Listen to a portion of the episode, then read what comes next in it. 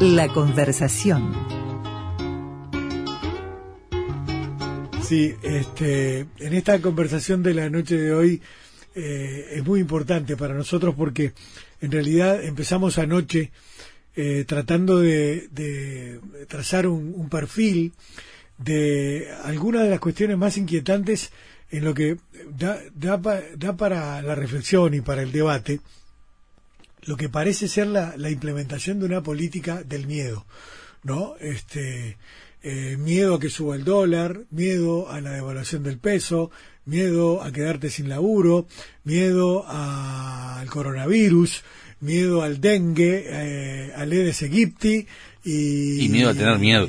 miedo a tener miedo, porque no, este, y también ahora miedo a la policía, este, que aparece en medio de una situación aparentemente, alguna gente lo ha planteado en esos términos, eso soy yo, discúlpenme que este, eh, como siempre haciendo macanas, eh, subí mucho el volumen porque en realidad no se escuchaba mucho el, teléfono anterior, pero bueno, ahora, ahora sí podemos.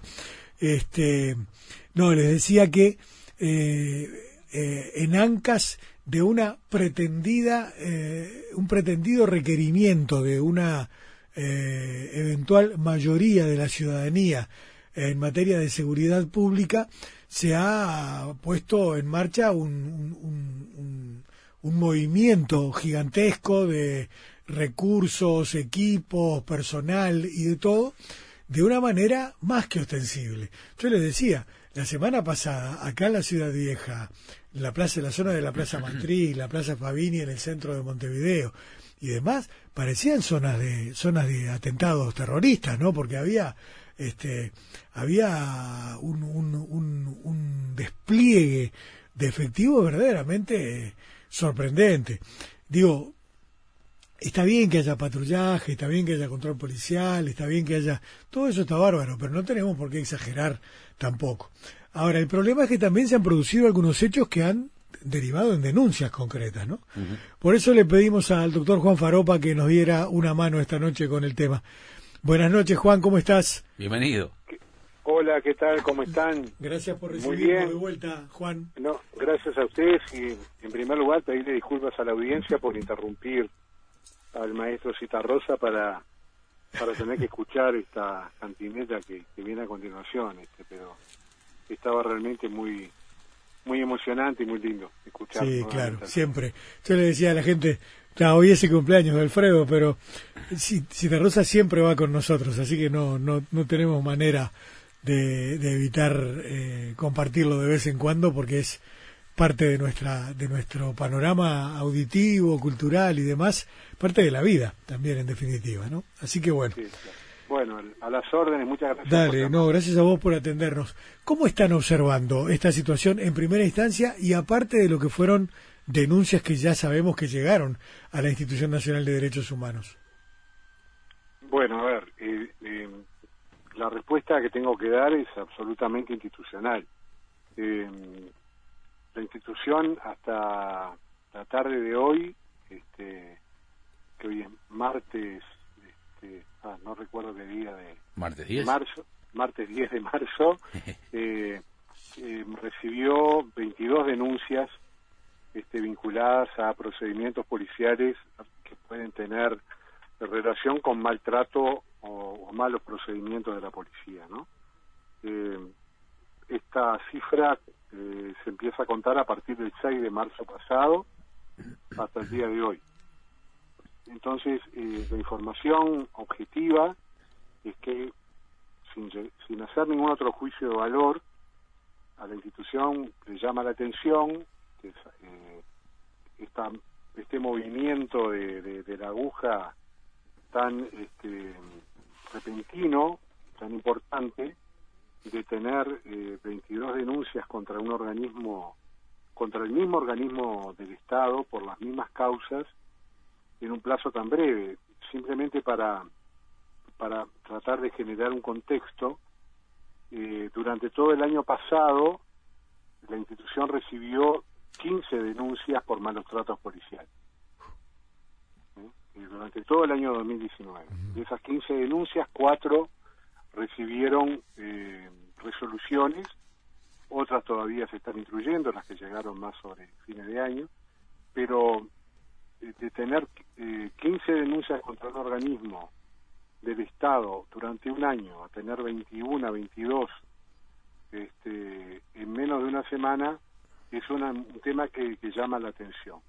Y también llama la atención porque por la cantidad de denuncias, ¿no? Porque generalmente la Institución Nacional de Derechos Humanos no recibe semanalmente una cantidad eh, que supere las, las 20 denuncias, las 15 denuncias contra todos los organismos del Estado y servicios descentralizados, este, empresas públicas, etcétera, etcétera. Entonces, eh, lo más objetivamente posible, eh, lo que te puedo decir es eso, ¿no? Es un, un llamado a atención, una, una alerta que, que sonó y bueno, a partir de ese momento, este, en la tarde de hoy el Consejo Directivo de la institución, por unanimidad, por los cinco integrantes que lo que dirigen la institución, eh, resolvió solicitar una reunión urgente con el ministro del Interior por este tema y a la vez eh, poner en práctica una modalidad de actuación que ya se estaba estudiando y analizando y que a partir de, de, planteos que se han hecho por, por varias personas este, por diferentes medios, eh, un mecanismo de observación, monitoreo de las futuras concentraciones que se realicen este, a nivel masivo, marchas, manifestaciones, reuniones de protesta, a los efectos de poder verificar directamente y de primera mano cómo se desarrollan las mismas y, bueno, cómo el Estado cumple con sus obligaciones de garantizar la seguridad de toda la población y también, por supuesto, el derecho a la libertad de expresión y a la libertad de manifestarse en contra o a favor de determinado tema. Para tomar alguno de los casos, por ejemplo, brevemente, ¿no? Sin dudas, por, como punto de referencia nada más, eh, el caso más uno de los casos más notorios que ocurrió en San José con un muchacho malabarista, una situación que es bastante confusa al parecer todavía, eh, por, por, lo menos la, información con la que se cuenta, y por así también otro caso en el cual eh, ADEOM y el PIT-CNT confirmaron que eh, había un trabajador departamental que al final, finalmente no, no resultó agredido por policías, como él indicaba algún desajuste allí, o por lo pronto, eh, lo más contundente, imágenes de, de video que demostraban que eh, por lo pronto había faltado la verdad ese trabajador. Bueno, eh, son dos casos. En el caso de San José fue hasta este momento el único eh, que la institución ha solicitado en el marco de sus competencias información al Ministerio del Interior, ya que estamos evaluando qué hacer con la, el resto de las denuncias, y hacer solicitudes eh, individualizadas de cada uno de los casos o hacer una solicitud única con los casos recibidos hasta determinada fecha. Pero eso es un tema de funcionamiento nada más. Claro. Lo cierto es que el caso de San José ya fue puesto en conocimiento del Ministerio del Interior que eh, la institución recibió una denuncia concreta. En cuanto al otro caso, es más particular porque la persona que realizó la denuncia al mismo tiempo también hizo la denuncia ante el Ministerio Público.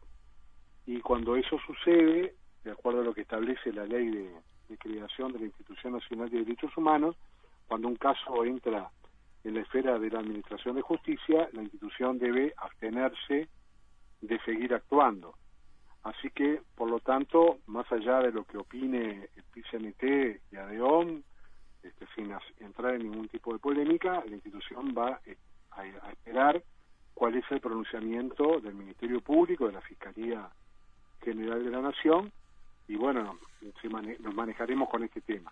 Eh, repito, cuando un, tema entra en la órbita judicial o de eh, la Fiscalía, la institución inmediatamente debe abstenerse y seguir interviniendo. Este caso fue denunciado ante la institución, pero al mismo tiempo la institución se inhibió de seguir actuando, esperando cuáles son las conclusiones de la Fiscalía. Claro. Este, Juan, eh, no obstante, eh, eh, es interesante debatir y, también, naturalmente, escucharte eh, a propósito de una situación que, se ha planteado a, lo largo de este tiempo, incluso como si fuera una especie de, eh, conceptos que integran un par contradictorio, ¿no? El tema del derecho a la seguridad o el derecho a, vivir en paz, en tranquilidad, este, en una convivencia adecuada, con eh, de repente el derecho de otras personas a tratar de ganarse la vida de la manera que entiendan mm. pertinente o, que, o que tengan posibilidad este u, otros derechos no como el de protesta y demás que eh, vuelta a vuelta generan algún tipo de rispidez o de chisporroteo entre personas. Unos que defienden uh, un, tipo de derecho y otros que defienden otro. ¿Cómo debemos manejar esto desde el punto de vista de nuestra comunidad, sabiendo que, naturalmente, todos son legítimos y no son contradictorios ni excluyentes en definitiva, ¿no? No, no, eh, justamente es, el, tema que está planteando es el, centro de la, de la cuestión.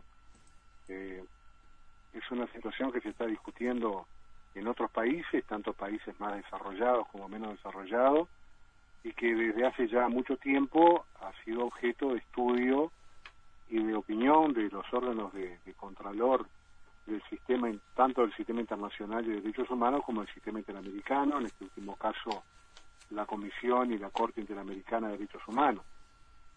Y ahí hay pronunciamientos muy claros y muy contundentes respecto a cuáles son las obligaciones del Estado en estos casos. Obviamente, la vida en sociedad, aun cuando esa sociedad se integre por dos personas, implica este, problema de convivencia, problema de buscar este, formas de convivencia, acuerdos, este, eh, puntos de, equilibrio entre intereses que pueden estar en pugna. A ver, una sociedad democrática es esencialmente una sociedad donde existen conflictos de intereses, conflictos de derechos, y que esos conflictos se pueden manifestar y expresar libremente. Eh, una sociedad democrática no es un lago sereno, un espejo de agua, sino que es un mar embravecido. Este, y justamente eh, el rol del Estado, del Estado democrático de derecho, en este tipo de situaciones es justamente arbitrar las medidas para tratar de minimizar eh, los efectos dañinos que pueda tener ese conflicto de interés.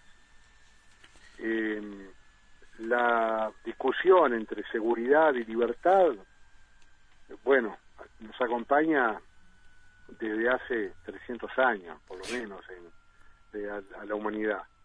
Eh, sin lugar a dudas, sin libertad no hay seguridad y sin seguridad no hay libertad. Eso es clarísimo.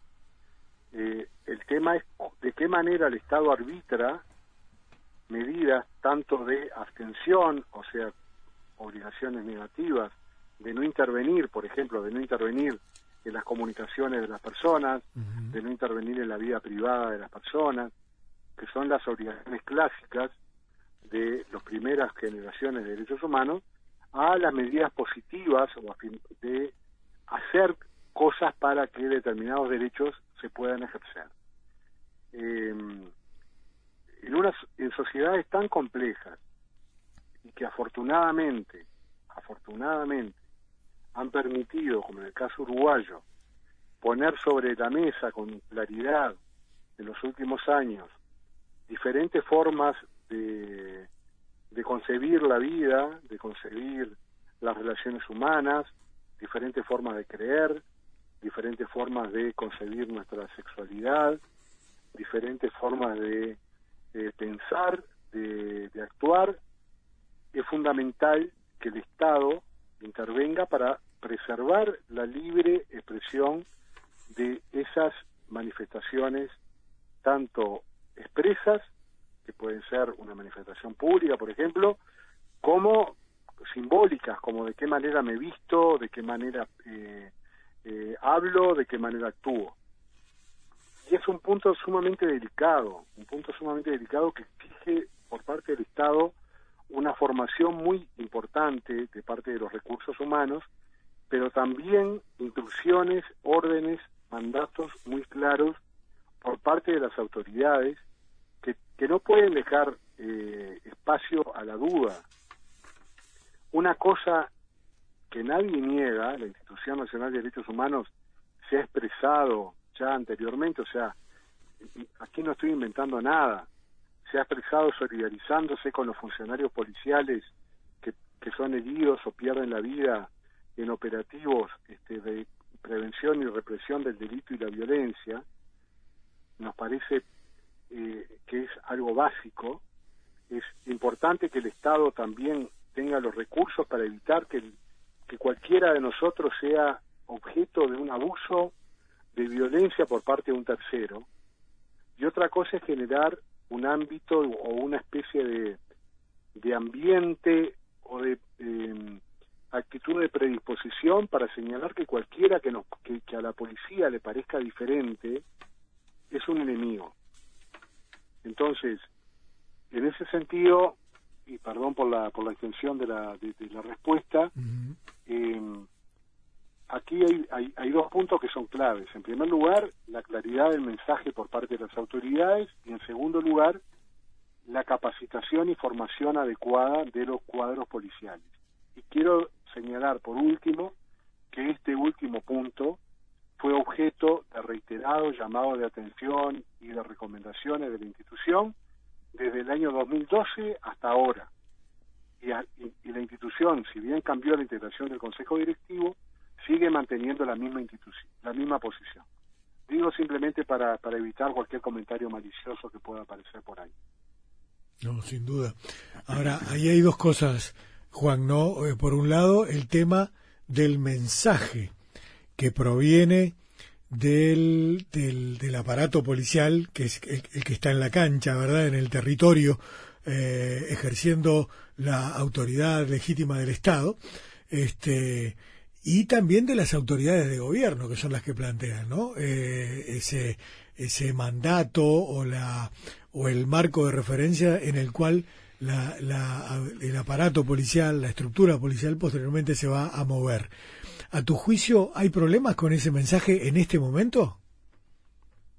Bueno, institucionalmente no, no me corresponde realizar ningún tipo de comentarios que puedan tener alguna relación con decisiones de tipo política o decisiones este, político-partidarias. O sea, esa pregunta no te la puedo responder. Claro. Lo que sí te puedo decir es que evidentemente en instituciones con las particularidades que tienen las instituciones policiales en todo el mundo, este, por su formación, por su historia, por sus prácticas, eh, las instrucciones, las órdenes eh, que, se, que recibe el personal subalterno y de ahí para arriba deben ser claras, sumamente claras. Este, respecto a qué es lo que se está buscando, cuál es la política de seguridad que se piensa implementar. Eh, es necesario, como tienen los países más avanzados, eh, la preparación de planes estratégicos de seguridad que sean de conocimiento de toda la población. Eh, sería también deseable que contara con el, el máximo acuerdo político partidario y el máximo consenso social, porque las políticas de seguridad ciudadana como toda política pública, tienen una, una particularidad. No la podemos estar cambiando cada cinco años. Son políticas que se tienen que desarrollar en plazos largos, porque son problemas muy complejos los que está enfrentando. Y si estamos cambiando permanentemente de discurso, si estamos cambiando permanentemente de paradigma, eh, es como resetear y empezamos de vuelta. Entonces, eh, en este tipo de casos, eh, la institución ya lo ha planteado en reiteradas oportunidades en el pasado a ministerios del Interior de gobiernos anteriores, es fundamental la formación permanente de los cuadros policiales, pero para que exista una formación permanente deben existir definiciones políticas claras.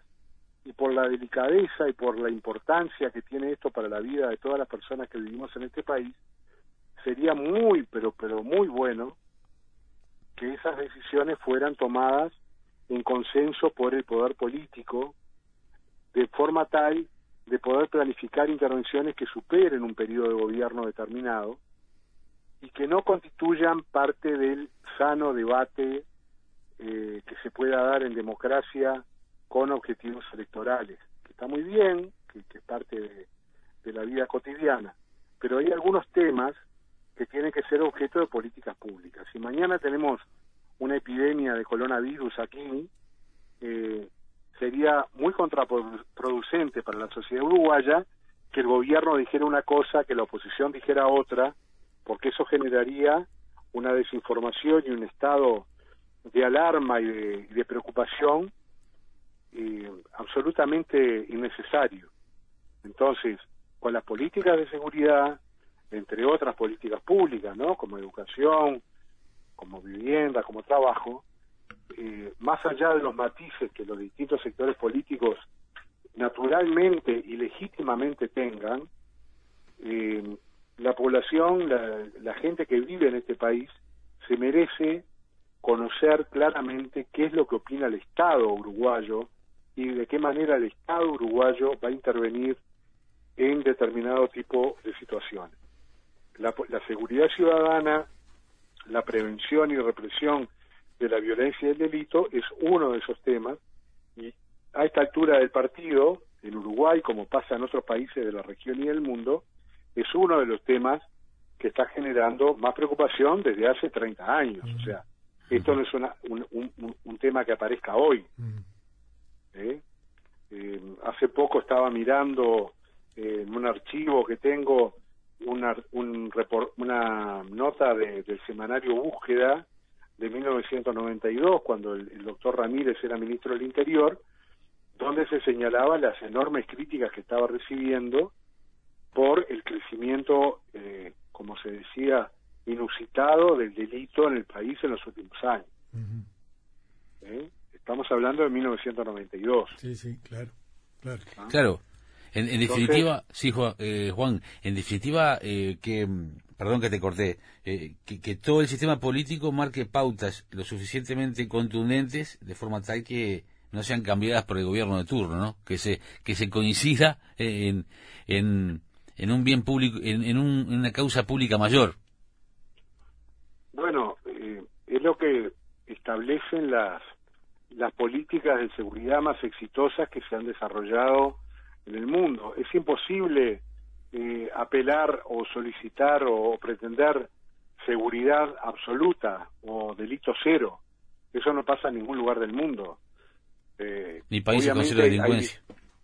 no, sí, hay distintas formas de delincuencia, hay distintas formas de amenazas a la seguridad, que van desde el terrorismo, crimen organizado, lavado de activos, este, hasta el delito concreto y, simple, simple entre paréntesis, entre comillas, por supuesto, que podemos sufrir cualquiera de los habitantes del país y que nos genera enormes daños y enormes complicaciones en nuestra vida personal cuando somos objeto de una rapiña, cuando nos roban los documentos, cuando nos roban el celular, etcétera, etcétera.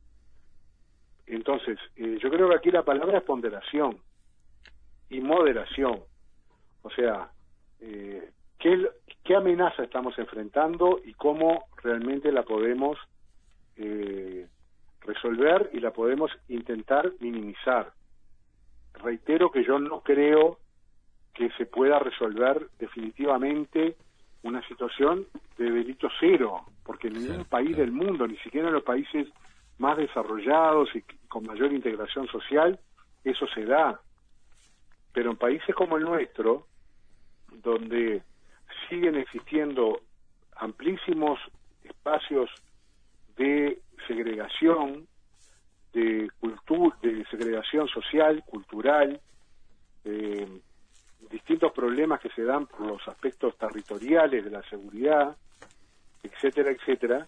Eh, los, las políticas tienen que analizarse desde el punto de vista técnico, desde el punto de vista profesional, y tomar el ejemplo de lo que vienen haciendo las mejores policías del mundo en cuanto a las formas de prevenir, los medios técnicos y fundamentalmente el relacionamiento con la población, porque ah, la policía trabaja con una materia prima que es escasa, que es información. Eso desde que se creó la primera fuerza policial hasta hoy. La policía, si no tiene información confiable, no puede prevenir. ¿Ah? O sea, eh, muchas veces desde algunos sectores progresistas se critica el papel de la policía realizando actividades de inteligencia. Yo estoy absolutamente en contra de esa crítica. Si la policía no hace inteligencia, no sabe lo que tiene que prevenir. Ahora bien, la inteligencia, ¿para qué y cómo y con qué objetivos? Una cosa es realizar actividades de inteligencia para prevenir actividades criminales y otra cosa es filmar una marcha o hacer inteligencia respecto a el funcionamiento de una organización sindical como pasó en democracia y este hace ya eh, bueno unos, unos 30 años ya ya este, después de la de la transición de 1985 que los servicios de inteligencia del Estado seguían este, controlando la actividad de, la oposición política, de los sindicatos, de las iglesias, etc. Entonces, por eso digo, eh, hay que ser muy cuidadoso con las palabras, hay que ser muy cuidadoso con los conceptos, precisarlo muy bien, porque si no terminamos con el comentario histórico de esto de los derechos humanos son este, unos tontos, este, piensan que los delincuentes son unos, unos niños de pecho, no, no defiende los derechos de la policía, no defiende los derechos de, comillas, la gente de bien, y eso es absolutamente falso. Los derechos humanos son los mismos para todos, para los policías, para la gente que se porta bien y también para la gente que se porta mal, que tienen derecho a ser juzgados y sancionados de acuerdo a lo que establecen las normas y que por haber cometido un delito no pueden ser objeto de malos tratos o de tratos inhumanos o degradantes por parte del Estado. Y bueno, en las actuales circunstancias lo que preocupa es que lo que estamos observando desde la institución es que hay intervenciones policiales con una dosis de violencia verbal y de violencia física respecto a personas solamente en función de su apariencia, en función del estereotipo de eh, persona eh, también, comillas, diferente, eh, por la forma como se viste, por el color de piel, como sucedió en un hecho que también denunciaron ante la institución después de la marcha del 8 de marzo. Es decir, eh, son temas sumamente sensibles, sumamente delicados y que, exigirían que el sistema político los manejara con una madurez tal donde se pudieran llegar a acuerdos, capaz que esto es muy ingenuo, muy tonto pensarlo, pero a determinados acuerdos en materia de política pública para decir, bueno, aquí comenzó un proceso determinado de modernización de la policía.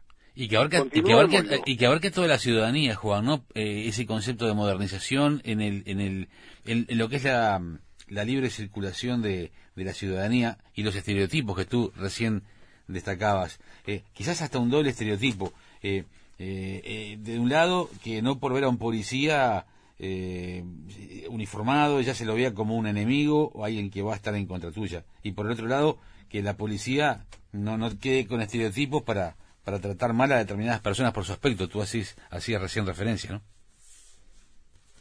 Yo lo que, dije alguna vez, y creo que lo escribí alguna vez, es que mi aspiración sería, en su momento, que podamos decir de la misma manera que decimos esta es la, esta es la maestra de mi hijo, que digamos, este es el policía de mi barrio, este es, o este es el policía, o este es mi policía, este es la, esta es la policía de mi familia. Ahora, para eso se requiere un vínculo de confianza, y el vínculo de confianza se desarrolla a partir de intervenciones profesionales, respetuosas, que la gente pueda decir, bueno, sí, llevaron detenida a tal persona, pero no le, no le insultaron, no la golpearon, no la tiraron contra el piso y la llevaron detenida porque había elementos de juicio elaborados por la fiscalía para, para detenerlo. Pero eh, tratar mal, porque realmente de eso se trata, de tratar mal a determinados habitantes de nuestro país, por la forma como se visten, por la edad que tienen, por el barrio en el que viven, eso no genera confianza en la policía.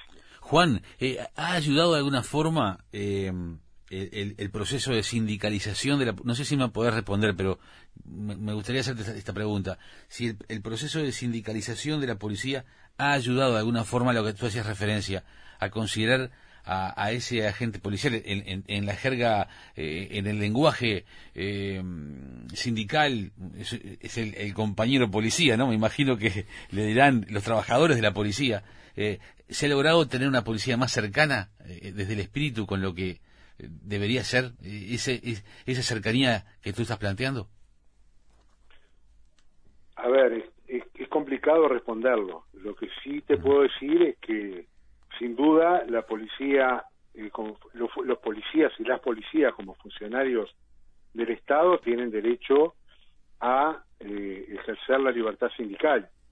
Eh, tanto las normas de la OIT como el Pacto de Derechos Civiles y Cultura y de Derechos Civiles, Sociales y Culturales y el Pacto de Derechos Civiles y Políticos establecen que se pueden establecer algunas limitaciones, por ejemplo, al derecho de huelga de las fuerzas policiales por un tema de interés general. Eso me parece muy importante. Ahora, ¿de qué manera están operando los diferentes sindicatos policiales? Bueno, es un tema que no me, no me corresponde. No, no, claro, porque yo pensaba que en, esencia el quien se define, quien tiene el, honor de lucir un uniforme y que se define como un trabajador de la policía, en esencia también, quizás también es muy es muy de, de pecho decir esto, pero tendría que tener otra concientización de cómo debe tratar al prójimo, al resto de la ciudadanía. Debería ayudar, por lo menos. A ver, yo tengo la el máximo respeto por la, profesionalización de la policía. Eh, reconozco el sacrificio que los policías hacen. Eh, reconozco la, la cantidad de, de, situaciones de riesgo en las que están viviendo. Las conozco directamente, las la, viví y la sigo viviendo. Y tengo, este, repito, yo no estoy eh, manejando un discurso antipolicía, como tampoco manejo un discurso antimilitar. Si el país entiende que necesita fuerzas armadas, bueno, para la defensa de su soberanía, perfecto. Ahora, fuerzas armadas para eh, eh, vigilar la frontera o para intervenir cuando hay una inundación o, una tormenta o un ciclón, me parece que es algo absolutamente inadecuado, es una, una forma de invertir recursos que no corresponden. Eh, respeto muchísimo a los profesionales y he conocido a muchísimos funcionarios y funcionarias policiales que tienen absolutamente claro cuál es el mandato, cuál es su obligación, cuál es su compromiso con la sociedad.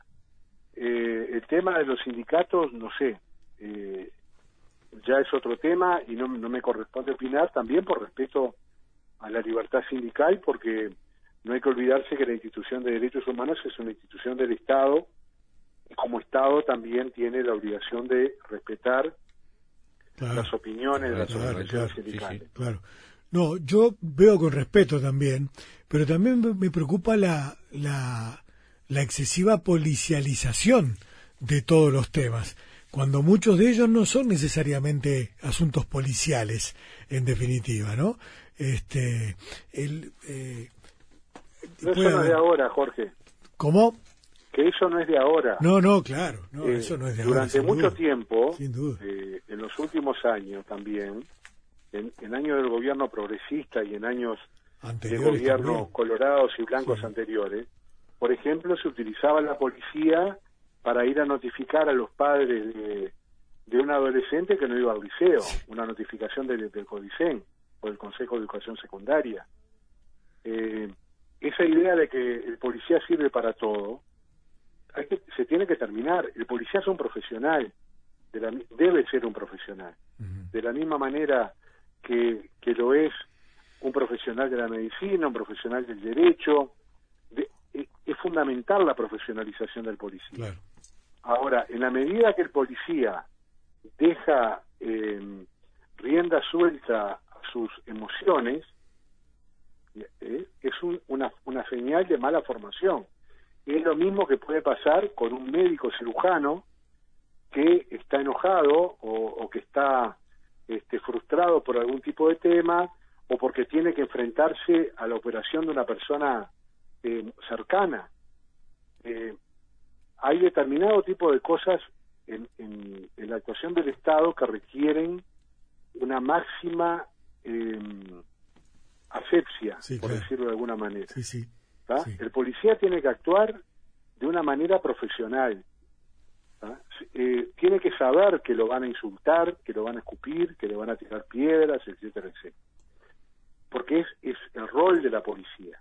Ahora, si a la policía le dicen, cuando vos te pasen estas cosas, vos mantenés una posición firme esperando cómo se desarrollan los acontecimientos y cuando te llega la orden de intervenir y de reprimir, intervenir y reprimir, y otra cosa es que el funcionario policial lo tome como algo personal, cuando cualquier persona, cualquier muchacho, normalmente insulta a un policía, este, eso no es el, eh, el tema de la autoridad de la policía no pasa por ahí. Claro.